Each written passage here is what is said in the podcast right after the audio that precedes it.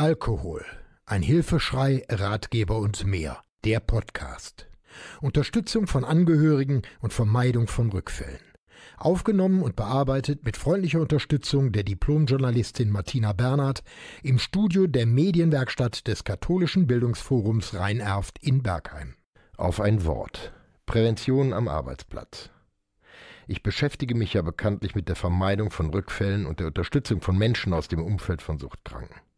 Wenn wir über das Umfeld reden, dann gehören hierzu nicht nur die Angehörigen, die Partner, die Kinder und Verwandte, sondern auch der Kreis der Arbeitskollegen und der Chefs. Drogen- und Suchtprobleme gestalten sich schwierig im betrieblichen Alltag. Angefangen von mal blau machen geht es um die Gefahren eines Führerscheinverlustes und vielen, vielen anderen Gefahren.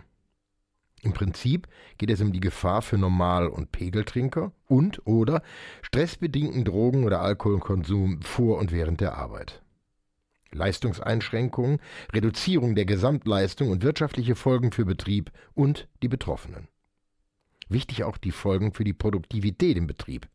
Es kann und es wird auch kein Programm oder eine Anweisung geben, um einen Suchtkranken dazu zu bewegen, mit dem Trinken oder mit dem Konsum von Suchtmitteln aufzuhören.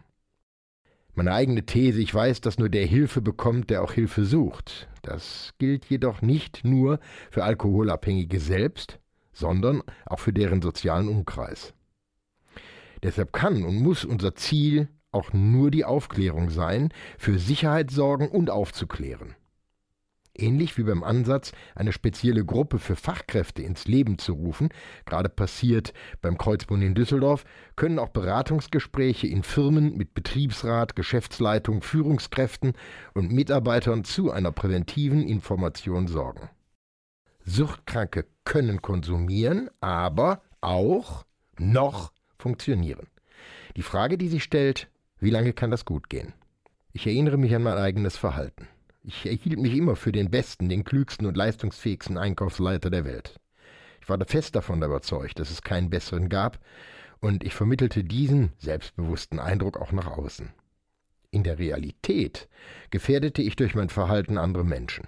Ich fuhr angetrunken mit dem Auto, nicht nur zu Lieferanten. Ich bewegte mich in den Lägern unkontrolliert, achtete kaum auf Gabelstapler oder andere Gerätschaften, und auch dies gehört zu umsichtigem Handeln, ich gefährdete die Arbeitsplätze durch mein arrogantes, selbstherrliches und geschäftsschädigendes Verhalten.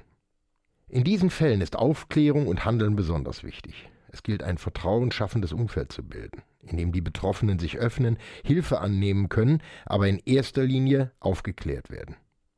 Hilfe zur Selbsthilfe mit der Möglichkeit im Betrieb zu verbleiben, möglichst durch Gleichbetroffene, die eine Sucht eventuell bereits sogar bewältigt haben. Lange nach meinem Outing, das ist nun mittlerweile 30 Jahre her, der Therapie und in späteren Jobs wurde ich von der Personalabteilung immer wieder zu Gesprächen gebeten, um mitzuwirken, wenn Mitarbeiter durch Alkoholkonsum auffielen. Es gibt noch nicht viele Firmen, die daran interessiert sind, Alkoholismus zu thematisieren. Zu groß ist die Angst, dass derartige Dinge nach außen dringen. Der Verdacht entsteht, dort arbeiten nur Alkis und so weiter. Ein großes deutsches Fluggastunternehmen mit einem großen Vogel im Firmenlogo betreibt Prävention aus eigener Kraft.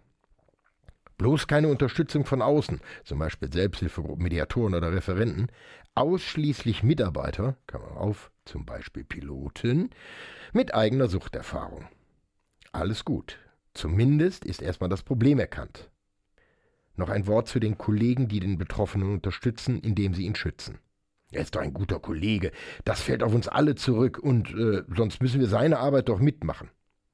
Alles sicherlich Argumente, aber ich stelle einfach die provozierende Frage.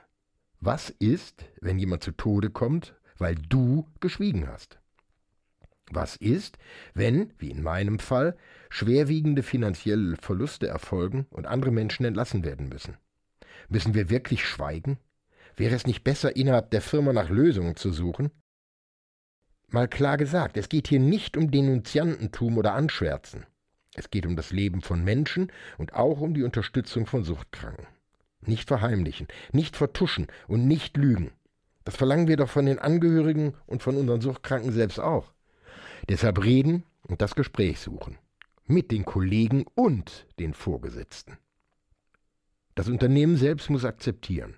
Alkohol- und Drogenabhängigkeit haben einen psychischen Ursprung. Wir unterstützen Menschen, die alkohol- und suchtfrei leben möchten. Die Menschen, die es leichter schaffen, bekommen emotionale Unterstützung. Die darum kämpfen müssen, bekommen eine besondere Unterstützung, also quasi eine Anerkennung. Klarheit sollte herrschen, mit Versagen des Hilfsangebotes endet auch die Karriere. Schulung der Führungskräfte sollte regelmäßig erfolgen, und ich denke, hier sind alle Selbsthilfegruppen und Organisationen angesprochen.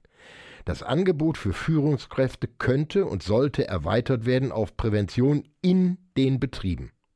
Ich kann nur helfen, suchtfrei zu leben und zu arbeiten, aber nicht dafür sorgen, dass jemand suchtfrei wird. Alles Kernsätze aus der Suchtberatung in meinen Veranstaltungen. Du bist nicht allein, lass dir helfen. Auch so ein Merksatz, aber ein besonders wichtiger. Je schneller es uns gelingt, ein Bewusstsein für Alkoholprobleme in Firmen zu schaffen, desto eher findet dort auch ein Umdenken statt. Für weitere Gespräche oder auch in Gruppenabenden stehe ich immer gerne zur Verfügung. Vielleicht diskutieren wir dann mal die folgenden Themen. Was tun, wenn ein Kollege trinkt? Umgang mit Suchtkranken im beruflichen Leben. Wie verhalte ich mich bei einem Rückfall? Kann ich meinen Job behalten, wenn ich mich oute? Minderung des Unfallrisikos. Welchen Stellenwert haben Suchtkranke? Zum Abschluss noch ein kleines Gedankenspiel. Alkohol am Arbeitsplatz ist nicht grundsätzlich verboten. Ausnahme, es gibt eine vertragliche Klausel darüber. Wer jedoch angetrunken oder gar betrunken arbeitet, riskiert eine Abmahnung oder eine Kündigung der Anstellung. Ein Unternehmen kann Alkoholkonsum während der Arbeitszeit auch verbieten. Alkohol- und Drogensucht führt nur zur Kündigung, wenn die Arbeitsleistung beeinträchtigt ist und keine Besserung in Aussicht steht. Das ist alles kein Freibrief, also lasst uns daran arbeiten. Du kannst alles das und viel mehr aber auch nachlesen. Schau mal auf meine Webseite unter www.burkhard-tom.de. Diesen und weitere Podcasts gibt's auch rund um die Uhr in der Mediathek von NRVision.